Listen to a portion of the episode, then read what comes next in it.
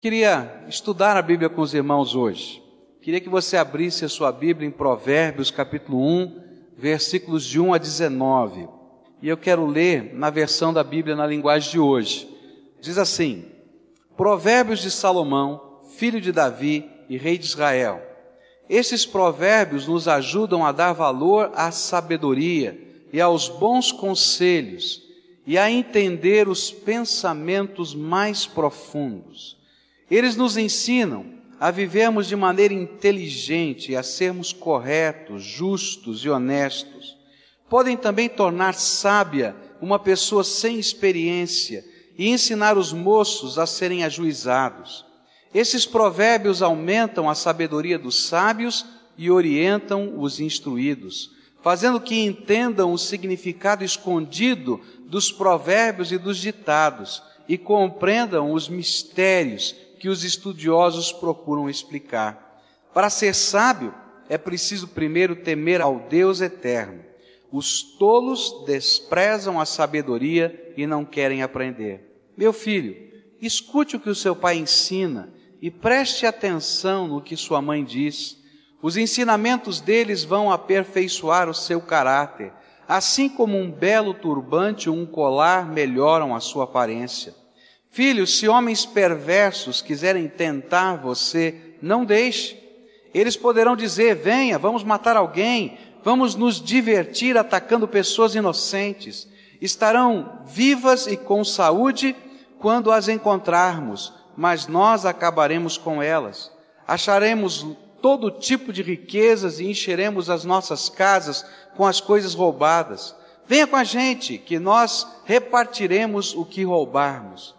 Filho, não ande com gente dessa laia, fique longe deles. Eles têm pressa de fazer o mal e estão sempre prontos para matar. Não adianta armar uma arapuca enquanto o passarinho estiver olhando.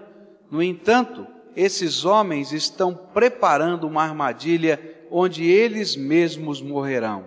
O que acontece com quem fica rico por meio da violência é isto: acaba sendo morto. Eu queria orar a Deus, pedir que Deus nos ajudasse a compreender a Sua palavra e que Ele aplicasse ao nosso coração esta palavra. Oremos ao Senhor. Pai, nesta hora, quando vamos estudar a Bíblia, que o Teu Espírito paire sobre nós e que a aplicação das verdades do Senhor sejam feitas por Ele no nosso coração. Que mais do que entendimento, conhecimento bíblico, que nós conheçamos o Senhor e experimentemos do teu poder e da tua graça. Ó Pai, existem tantas coisas que nos impedem de enxergar aquilo que o Senhor quer nos revelar, mas que o Senhor esteja retirando-as do nosso caminho, da nossa mente, do nosso coração. É aquilo que oramos em nome de Jesus. Amém. O mundo de hoje precisa de sábios. Você olha para aquilo que está acontecendo na terra e a gente cada vez mais descobre como falta sabedoria na terra. Há um poeta inglês, Eliot, ele escreveu o seguinte, que eu acho que tem muito a ver com o mundo de hoje. Onde está a sabedoria? Nós a temos perdido no conhecimento. E acrescentou um outro escritor inglês, Warren Wiersbe, citando Eliot, e ele disse: E onde está o conhecimento? Nós o temos perdido na informação. Apesar de nós estarmos vivendo na era da informação, e certamente, quando a gente olha para esse mundo, a gente sabe que nós não estamos vivendo na era da sabedoria. Apesar de nós termos os nossos computadores pessoais às mãos, ou lá em casa, quem sabe, e termos acesso ao mundo da informação através da internet, esta capacidade de acessar informação e acessar conhecimento não tem se transformado em sabedoria prática de vida. Ao contrário, nós estamos vivendo num mundo em que os princípios basilares da verdadeira sabedoria estão se perdendo. Na verdade, estão perdidos. Quando eu estava voltando do Canadá, estava lendo uma revista, aquela revista de bordo do avião, e Um dos articulistas daquela revista se ufanava de uma província do Canadá chamada Quebec, que se preparava para ser a precursora de um novo estilo de vida do mundo pós-moderno, o que ele chamou de pós-família. E eu estava lendo lá aquele negócio e falei, mas que negócio é esse de pós-família? Comecei a perceber o que o homem queria dizer. Ele dizia assim que a pós-família era quando parceiros sexuais se tornavam fixos, eram os mesmos, que poderiam ser heterossexuais ou homossexuais, tanto fazia, que mantinham, apesar de serem parceiros fixos, uma independência pessoal, com finanças separadas, casas separadas, agendas separadas, que podiam ou não ter filhos, mas que priorizavam, acima de tudo, a individualidade, fazendo da convivência não mais o vínculo do compromisso, mas simplesmente o desfrute da companhia de alguém e do prazer do seu relacionamento. E naquela revista de Borta ele dizia: está vendo? Nosso país está na frente do mundo. A gente está começando a viver isso que o mundo um dia vai viver e nós já estamos inaugurando. Ele dizia: olha, Quebec já começou, a província de Ontário já está atrás e British Columbia vai ser a próxima, pelas pesquisas que nós temos. Outro articulista daquela mesma revista, escrevendo sobre ética, afirmava que uma das matérias imprescindíveis no currículo de treinamento de qualquer empresa é o tipo de ética que a empresa vai praticar.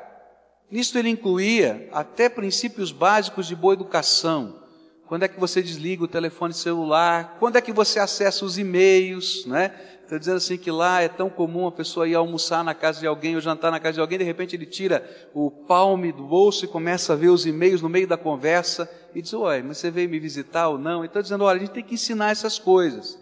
E aí ele faz um comentário que eu achei tão interessante, pois a família e a igreja antes se encarregavam de fazer esse trabalho, ensinar ética, ensinar valores. Mas hoje não o fazem mais, não tem lugar para fazer.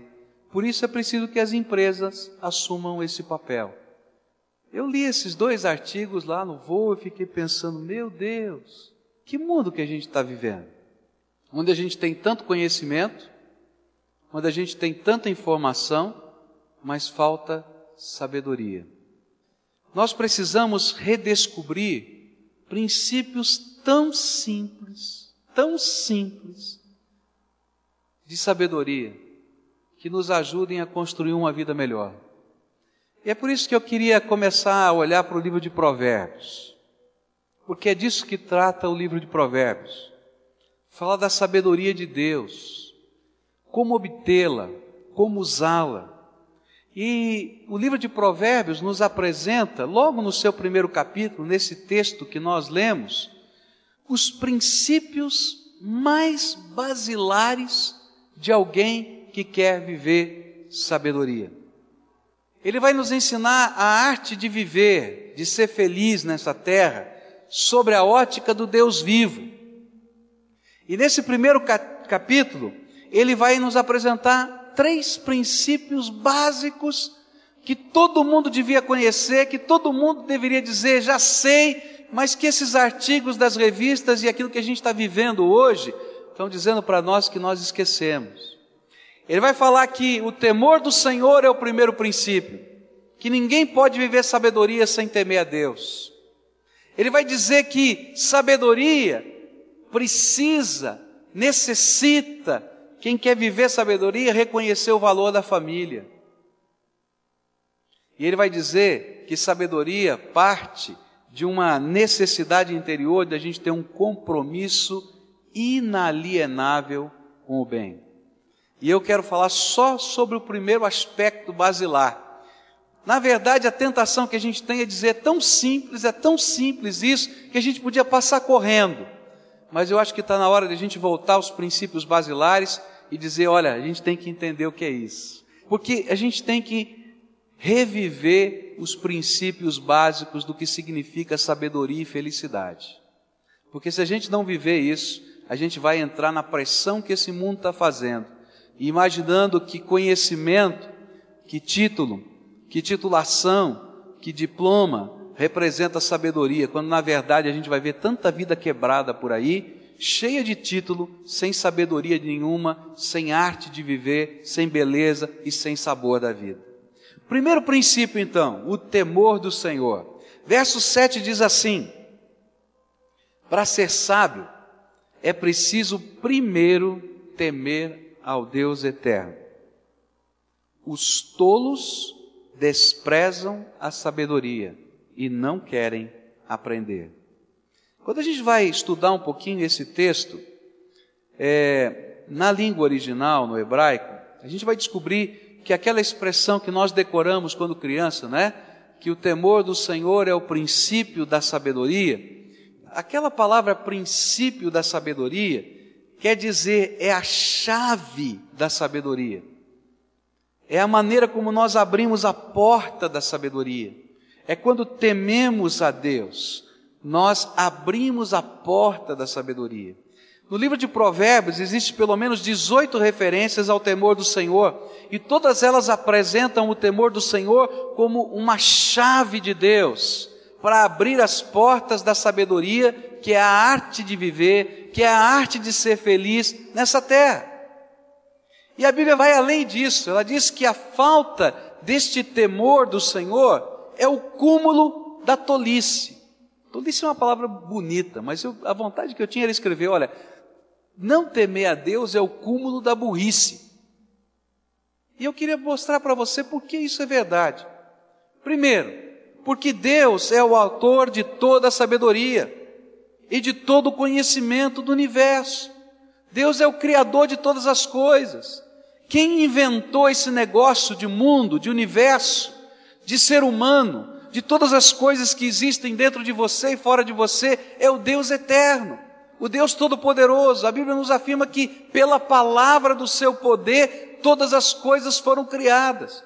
E você pode ser um grande especialista, quem sabe, num pedacinho do corpo humano.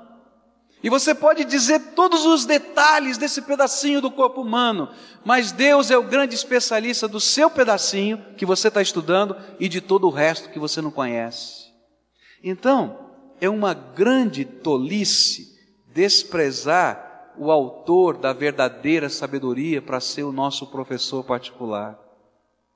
E a Bíblia começa dizendo assim: olha, é o cúmulo da burrice. Não temer a Deus e achar que aquilo que você sabe do pedacinho da vida é suficiente. Alguns anos atrás, eu estava trabalhando, evangelizando um psicanalista e esse homem vinha conversar comigo várias vezes na, na, no mês, toda semana a gente se encontrava, e ele então começava a discutir não é, algumas filosofias. Eu gosto dessas coisas, então comecei a estudar Eric Fromm para conversar com ele, discutir outros autores para a gente bater papo e conversávamos. E eu orava pela conversão dele e dizia: Deus usa aqueles encontros para a gente poder falar da graça do Senhor. Mas era tão difícil porque ele era tão apaixonado pela psicanálise, pela, pela maneira como ele podia entender o ser humano. E aí um dia ele estava estudando um livro, livro de Eric Fromm, estava lá na sua casa meditando no livro de Eric Fromm e pensando na psicanálise, né? E ele dizia: Puxa, mas que coisa tremenda! A gente está trabalhando com vidas humanas e a gente está promovendo salvação porque as pessoas chegam quebradas, destruídas, arrebentadas, e a gente trabalha com elas, e a gente está salvando-as delas mesmas. E aí o Espírito Santo de Deus falou ao coração dele. E é tremendo, é tremendo saber que o Espírito Santo de Deus, do Deus vivo, fala conosco. Ainda que a gente viva a tolice de imaginar que é tão sábio. E aí o Espírito Santo disse assim para ele: que salvaçãozinha porcaria que você tem, hein? E ele ficou assustado. Como? É, ela funciona até o próximo conflito. No próximo conflito tem que começar tudo de novo. Mas a minha salvação é eterna. E aquele homem se arrepiou da cabeça aos pés e começou a chorar porque durante tanto tempo da sua vida ele viveu debaixo da tolice, de imaginar que aquilo que ele sabia era tão grande, tão poderoso, que podia abarcar a sua vida. Por isso a Bíblia diz que o princípio da sabedoria é temor do Senhor. Não importa o que você sabe, Deus tem mais para te ensinar, porque Ele é o autor de toda a sabedoria. A segunda coisa que eu penso sobre esse princípio é que uma das características de uma pessoa sábia é ter a capacidade de entender que ela não sabe tudo e que ela precisa aprender. Não é verdade? Se tem alguém que se imagina sábio, ele já aprendeu que não sabe e que precisa aprender. E desprezar o Senhor se torna grande tolice, porque nós estamos rejeitando o único que poderia nos fazer conhecer todas as coisas. Por isso, o temor do Senhor é o princípio da sabedoria. Eu estava estudando psicologia e tem uma das matérias na psicologia, chama-se Teorias e Sistemas, onde a gente vai aprender as várias áreas da psicologia, quais são as abordagens e quais são as filosofias que estão por trás. E aí esse professor começou a falar sobre as várias áreas, e um dia ele deu uma aula muito interessante. Ele falou sobre o conhecimento humano. E ele desenhou na lousa um gráfico na forma de pizza. E ele fez uma fatia da pizza. E ele churiou aquela fatia da pizza, preencheu. Ele disse assim: Olha, isso aqui é tudo que o homem conhece do universo. Esse pedacinho da pizza. Ele disse: se o homem não acredita nisso, acabou a ciência. Porque a ciência parte do princípio de que ele não conhece e que ele tem que descobrir coisas novas. E aí ele escreveu uma coisa que abalou o meu coração. Naquela parte vazia, onde a ciência não tinha chegado, ele escreveu: Este é o domínio da fé. E eu fiquei pensando que coisa tremenda, o Deus eterno é o Senhor de toda a sabedoria. Por isso, o temor do Senhor é a chave para a sabedoria, o princípio. A terceira coisa que eu aprendi, pensando nesse texto, é que não temer ao Senhor é o cúmulo da burrice, né, da tolice, mas é o cúmulo do orgulho humano. Pois esses que não temem ao Senhor imaginam-se tão fortes e tão sábios que não precisam de nada nem de ninguém a não ser de si próprios.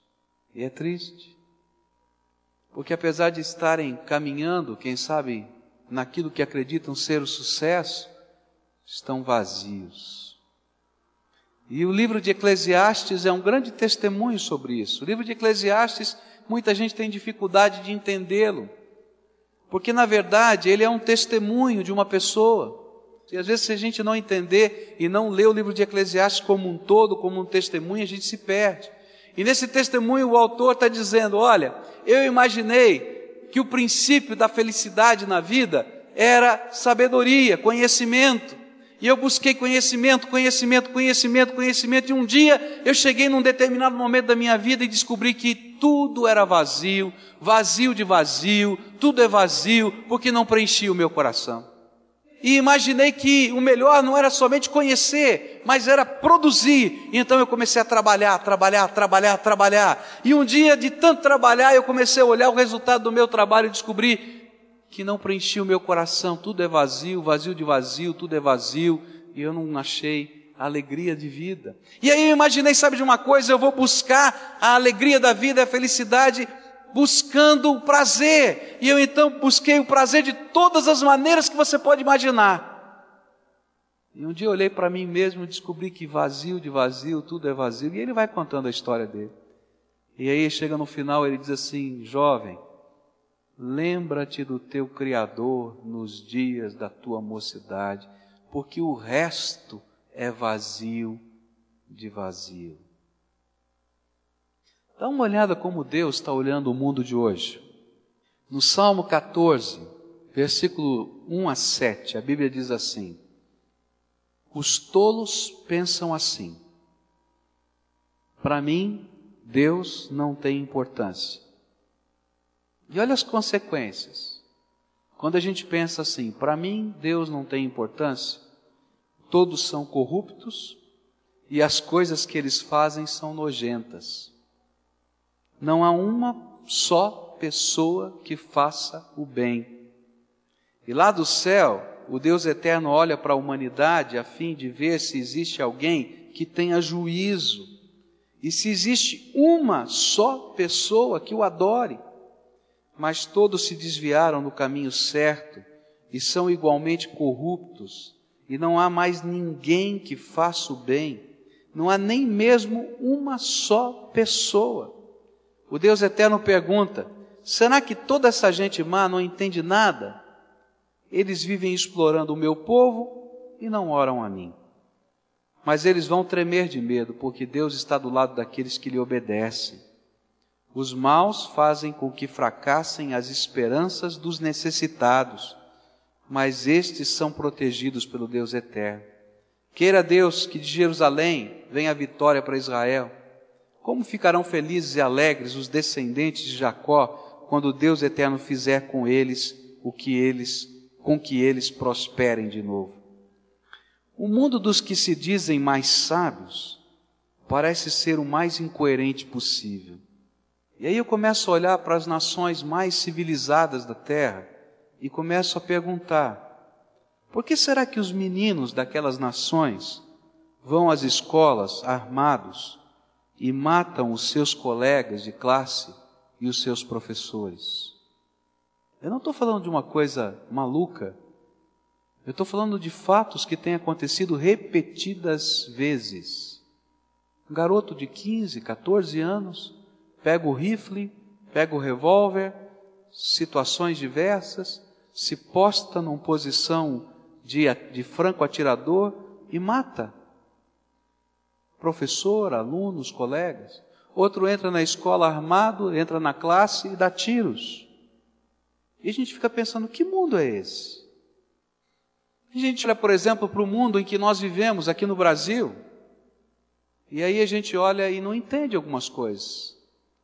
Como é que crianças de 12, 13, 14, 15, 16 anos, 17, estão gerando filhos, crianças que não podem educar, que não sabem como fazer, e às vezes, queridos, patrocinados pelos seus pais, porque a nossa televisão diz: Olha, papai, abre o quarto da sua casa, o seu quarto, que é melhor que eles durmam juntos lá do que estejam pela rua dormindo por aí.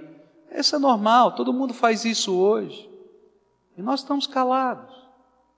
Como é que pode, numa sociedade como a nossa, tão cheia de conhecimento, de sabedoria, de informação, a gente que é pastor vive isso quase toda semana. Os que trabalham com família, os psicólogos que estão aqui sabem que eu estou falando a verdade. A gente vai lidar com famílias cujo papai abusa da filha ou abusa do filho sexualmente, cuja mamãe abusa do filho, da filha, do sobrinho ou do neto sexualmente. E diz: espera aí, e a gente pensa, essa pessoa não deve ter conhecimento ou cultura. Gente, diplomados. Porque, queridos, título e diploma não representa sabedoria. Está faltando Deus nesse mundo. Está faltando a graça de Deus na nossa casa. Está faltando os valores de Jesus no nosso coração. Que mundo é esse? Quando o lugar mais protegido da terra se torna o lugar mais vulnerável do mundo, o ventre da mamãe, onde está sendo gerado um filho. O maior número de assassinatos acontece na terra são os abortos, patrocinados alguns pelos estados mais desenvolvidos desse mundo. Tem alguma coisa errada. Acho que Deus olha lá de cima e diz: Não entendo. Corrupção. Eu preciso falar de corrupção? Opressão. Eu preciso falar de opressão. Que mundo é este? É um mundo de um povo que se esqueceu a chave da sabedoria o temor do Senhor. Quer ver um outro texto da Bíblia que fala sobre isso? Romanos capítulo 1, versos 18 em diante. Gente, esse texto foi escrito há quase dois mil anos atrás. Você lê esse texto e diz assim: Esse é o mundo que eu vivo. Diz assim a Bíblia: Do céu Deus revela a sua ira contra todos os pecados e todas as maldades das pessoas que, por meio das suas más ações, não deixam que os outros conheçam a verdade a respeito de Deus. Deus castiga essas pessoas porque o que se pode conhecer a respeito de Deus está bem claro para elas, pois foi o próprio Deus que lhes mostrou isso. Desde que Deus criou o mundo, as suas qualidades invisíveis, isto é, o seu poder eterno, a sua natureza divina, têm sido vistas claramente. Os seres humanos podem ver tudo isso nas coisas que Deus tem feito e, portanto, eles não têm desculpa nenhuma. Eles sabem quem Deus é, mas não lhe dão a glória que ele merece e não lhe são agradecidos. Pelo contrário, os seus pensamentos se tornam tolos e a sua mente vazia está coberta de escuridão. Eles dizem que são sábios, mas são tolos. Em vez de adorarem ao Deus imortal, adoram ídolos que se parecem com seres humanos, ou com pássaros, ou com animais de quatro patas, ou com animais que se arrastam pelo chão. E por isso Deus os entregou aos desejos do coração deles, para fazerem coisas sujas e para terem relações vergonhosas uns com os outros. Eles trocam a verdade sobre Deus pela mentira e adoram e servem as coisas que Deus criou, ao invés de adorarem e servirem o próprio Criador, que deve ser adorado para sempre. Amém. Por causa das coisas que essas pessoas fazem, Deus as entregou às paixões vergonhosas, pois até as mulheres trocam as relações naturais pelas que são contra a natureza. E também os homens deixam as relações naturais com as mulheres e se queimam de paixão uns pelos outros. Homens têm relações vergonhosas uns com os outros e por isso recebem em si mesmo o castigo que merecem por causa dos seus erros. E como não querem saber do verdadeiro conhecimento a respeito de Deus, ele os entregou aos seus maus pensamentos, de modo que eles fazem o que não devem estão cheios de todo tipo de perversidade, maldade, ganância, vícios, ciúmes, crimes de morte, brigas, mentiras e malícia. Caluniam e falam mal uns dos outros, têm ódio de Deus e são atrevidos, orgulhosos e vaidosos, inventam maneiras de fazer o mal, desobedecem aos pais, são imorais, não cumprem a palavra, não têm amor por ninguém, não têm pena dos outros. Eles sabem que a lei de Deus diz que aqueles que fazem estas coisas merecem a morte, mas mesmo assim continuam a fazê-las. E pior ainda, aprovam os que fazem as mesmas coisas que eles fazem. Quando eu leio esse texto, você não vê o mundo de hoje? Não é um retrato? Vívido da sociedade em que a gente está inserido. Queridos, esse mundo precisa de Deus. Mas o mundo começa com você e com a sua casa. Por isso eu quero dizer para você: a sua família precisa de Jesus. Você precisa de Jesus. Os seus filhos precisam de Jesus. A escola em que você trabalha precisa de Jesus. Porque, queridos, não vamos fazer nada com esse mundo e nem vamos transformar essa sociedade sem a graça de Deus. Quer ver um cúmulo dos absurdos? Um dos maiores argumentos aqui no Brasil para se defender o casamento entre homossexuais é a liberdade. Tem vários projetos de lei correndo no nosso Congresso Nacional para aprovar o casamento oficial de homossexuais. E o argumento é liberdade, que a pessoa deve ter liberdade para isso. Aí um pastor evangélico entrou com uma proposta, que eu não sei se vocês sabem, que hoje os psicólogos são proibidos de tratarem homossexuais, de ajudarem esses homossexuais pelo seu conselho regional e nacional de tratarem homossexuais. Vários cristãos tratam contra as recomendações do conselho, podendo perder a sua licença. E um pastor evangélico entrou com um projeto de lei aqui no Brasil. Esse projeto de lei dizendo o seguinte: que se alguém, exercendo o seu direito voluntário, desejar ser tratado na sua reorientação sexual para não se considerar mais homossexual, mas querer praticar aquilo que o seu corpo demonstra que ele é homem ou mulher, que ele seja permitido de fazê-lo e receba a assistência necessária. Aí houve um grande movimento aqui no Brasil, não é? inclusive com passeata, com publicação no jornal, para dizer que é o maior absurdo do mundo esse projeto de lei. Olha que loucura! O mesmo argumento da liberdade não vale dos dois lados. Esse é o mundo que a gente vive. Por isso, eu preciso do princípio da sabedoria, temor do Senhor. E você precisa desse princípio. E a sua família precisa desse princípio. E sem ele, tudo o que você fizer, por melhor que seja, acabará se transformando em uma grande tolice. Olha para a tua vida. Olha para a tua vida. Você vai descobrir grandes tolices na tua vida. Eu vou olhar para mim e vou encontrar. E você vai encontrar na sua. E eu quero dizer para você que as grandes tolices da nossa vida acontecem porque naqueles momentos nos faltou temor do Senhor. Algumas vezes nos faltou conscientemente, nós sabíamos que estávamos fazendo uma tolice. Outras vezes, iludidamente, nós imaginávamos que estivéssemos fazendo o melhor, mas era tolice. Sem Ele, sem o Senhor, na nossa vida, é vazio de vazio. Eu preciso que os meus valores sejam reorganizados pela cartilha de Deus, a Bíblia.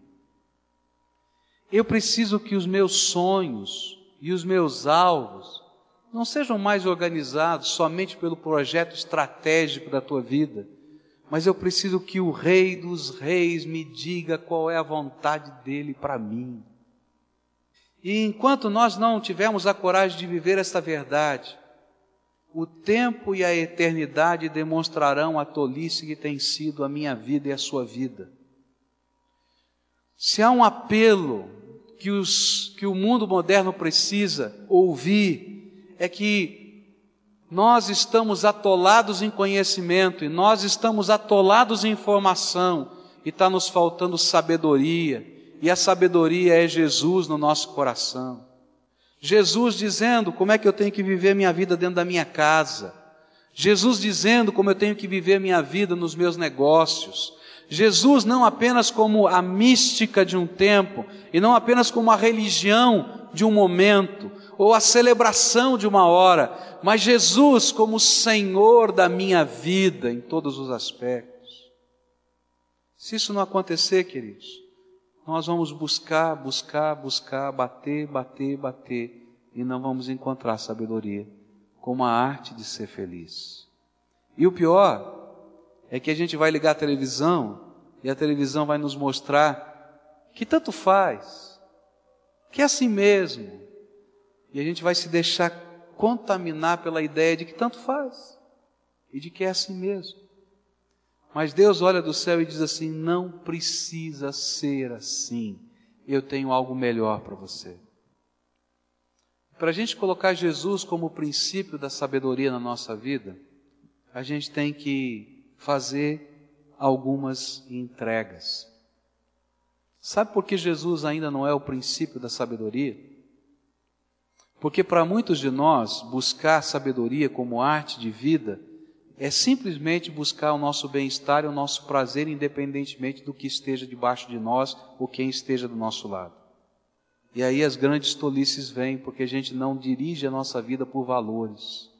Eu estava conversando uma vez com uma pessoa que estava num processo de separação na sua casa, uma família bonita, ele se envolveu com uma outra mulher e estava vivendo uma vida dupla, e a lógica de Deus era tão clara. Tem que restabelecer a família. E aquele homem começou a argumentar e argumentar comigo como pastor, defendendo o seu ponto de vista. E ele usou uma ilustração de que ele estava num contexto de uma neblina muito densa, que ele tinha que descobrir o rumo dele agora.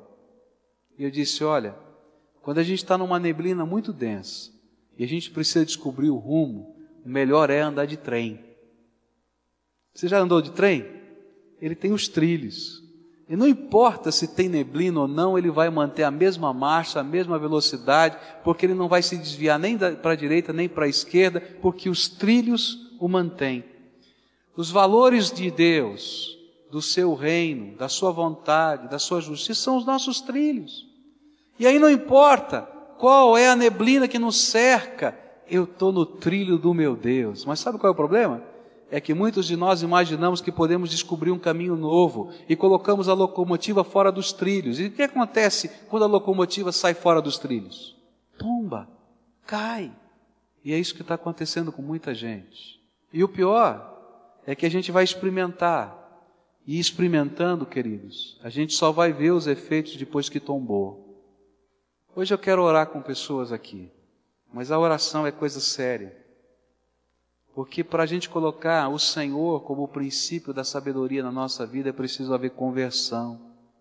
É quando a gente abre mão do controle, do direito, para dizer: Senhor, quem tem o controle da minha vida nas questões da minha felicidade? Não sou eu, é o Senhor. Quem vai definir o rumo é o Senhor. Eu sei para onde eu estou indo, não é que eu vou estar perdido. Eu sei que eu estou indo para aquele projeto eterno de Deus para a minha vida. E para o propósito eterno de Deus, que é a minha felicidade. Mas eu vou deixar Jesus ser o caminho. Eu vou deixar os valores dele estarem permeando a minha vida. E para isso, queridos, a gente precisa fazer entrega. A gente precisa de conversão. A gente precisa pegar o pacote todo e entregar para Deus dirigir. E é por isso que muitos não querem que Deus seja o princípio da sua sabedoria. E o mundo está como está. Porque a gente diz, Deus, nós amamos o Senhor, mas desde que o Senhor não se meta na minha vida, desde que o Senhor não diga o que é certo ou errado para mim, desde que o Senhor não fale comigo, eu continuo te adorando, mas esse não é o Deus verdadeiro. Esse é o Deus que nós construímos, quer seja na forma de uma imagem ou quer seja na forma de uma ideia que nós guardamos no nosso coração. Eu quero convidar você hoje a deixar Jesus ser o Senhor da tua vida, o princípio da tua sabedoria. Nós vamos colocar valores de Deus e nós vamos trabalhar juntos com isso. Mas eu queria orar com você hoje. Se o Espírito de Deus está falando ao seu coração, e olha, presta atenção no que eu vou dizer. Se o Espírito de Deus diz: Olha, tua vida está virando uma grande tolice, é sério o que eu estou falando. Olha para o que está acontecendo. Olha para as consequências. Olha para o presente, mas projeta isso para o futuro. Quando a gente chegar no final desse capítulo, a gente vai ver que esse compromisso inalienável com o bem sofre a tentação de pessoas que dizem para a gente: você vai ser feliz, vai ser legal, experimenta. E muita gente está caindo nessa conversa. Se hoje o Espírito Santo confirma isso com você, que isso está acontecendo na tua vida, está acontecendo na tua casa, e que está na hora da gente reorientar o mundo, começando pelo nosso mundo interior, reorientar o mundo, começando pela nossa casa, reorientar o mundo, começando pela nossa igreja. Tem coisas que acontecem no meio do povo de Deus que a gente diz: como é que pode acontecer isso? Você já imaginou visitar como pastor, não é? Um membro da sua igreja que está preso por roubo? A gente já tem feito isso. Assalto à mão armada. Você acredita? A gente visitar pessoas, às vezes, que a gente diz, mas você conhece, você sabe, mas não conhece a sabedoria. Ah, como eu oro a Deus para que haja um avivamento. Mas o avivamento é muito mais do que barulho, gente. Avivamento é conversão, é entrega, é aquela resistência do nosso coração sendo depositada no altar de Deus para dizer: vai ser do teu jeito, Jesus, me ensina o teu jeito. Eu queria que você começasse essa oração. O que significa essa entrega que você está fazendo hoje? Fala para Jesus com as tuas palavras: Jesus, tu tocaste o meu coração nisso. E eu entendo que hoje eu estou colocando no teu altar isso. para que tu sejas Senhor absoluto da minha vida. Coloca isso nas tuas palavras, do teu jeito, mas coloca o nome das coisas que estão fazendo batalha no teu coração, coloca diante do Senhor. Sabe por quê? Porque quando a gente coloca muito geral isso, a gente não se compromete. Jesus, eu estou colocando isso aqui que eu sei que é tolice na minha vida. Estou colocando aquilo outro que eu sei que a tolice está estragando. Coloca isso diante de Deus. Fala, mexe os teus lábios baixinho. Ninguém precisa ouvir, mas é bom que você se ouça falando isso diante do Senhor, que é o Rei. Senhor, está aqui um povo que é teu, amado, precioso, bendito, escolhido, separado, acolhido na tua graça. E é esse o povo que o Senhor quer abençoar. E Pai, eu quero te pedir uma bênção que não seja apenas uma coisa, mas que seja o Senhor ensinando-se teu povo a viver, a ser feliz, a encontrar plenitude plenitude de vida que o teu Espírito, Senhor, quer nos dar. A tua palavra nos prometeu que em Jesus nós teríamos uma vida abundante. A tua palavra nos prometeu que a sede da nossa alma seria saciada, porque fontes de água viva brotariam dentro de nós. Mas alguns de nós temos nos deixado, Senhor, levar, e a fonte secou e a gente tem uma cisterna rota, como um barreiro de água suja, que a gente tenta preservar com toda a força. Hoje os teus filhos estão dizendo: Senhor, esse barreiro não é mais meu, essa cisterna rota não me presta, eu quero uma fonte de água viva que venha do Senhor na minha alma. Esse teu povo está dizendo: Senhor, eu tenho medo da entrega que eu estou fazendo, eu tenho medo, eu tenho medo porque eu estou tão arraigado a essas coisas. Mas eu quero te pedir que venha o teu espírito e que o teu espírito seja o princípio da sabedoria, colocando um temor santo de ti no coração desse teu povo e que eles te honrem com a vida e que a glória do Senhor seja derramada sobre eles. Jesus, nós queremos esse princípio, mas só o Senhor é que pode nos dar, nós não podemos construí-lo. Por isso eu quero te pedir, Senhor, que nos conflitos desses corações o Senhor entre. E que a alma seja transformada.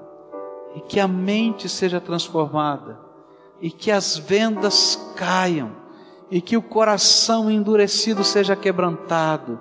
E que a alegria da tua graça se renove na fraqueza deles, Senhor.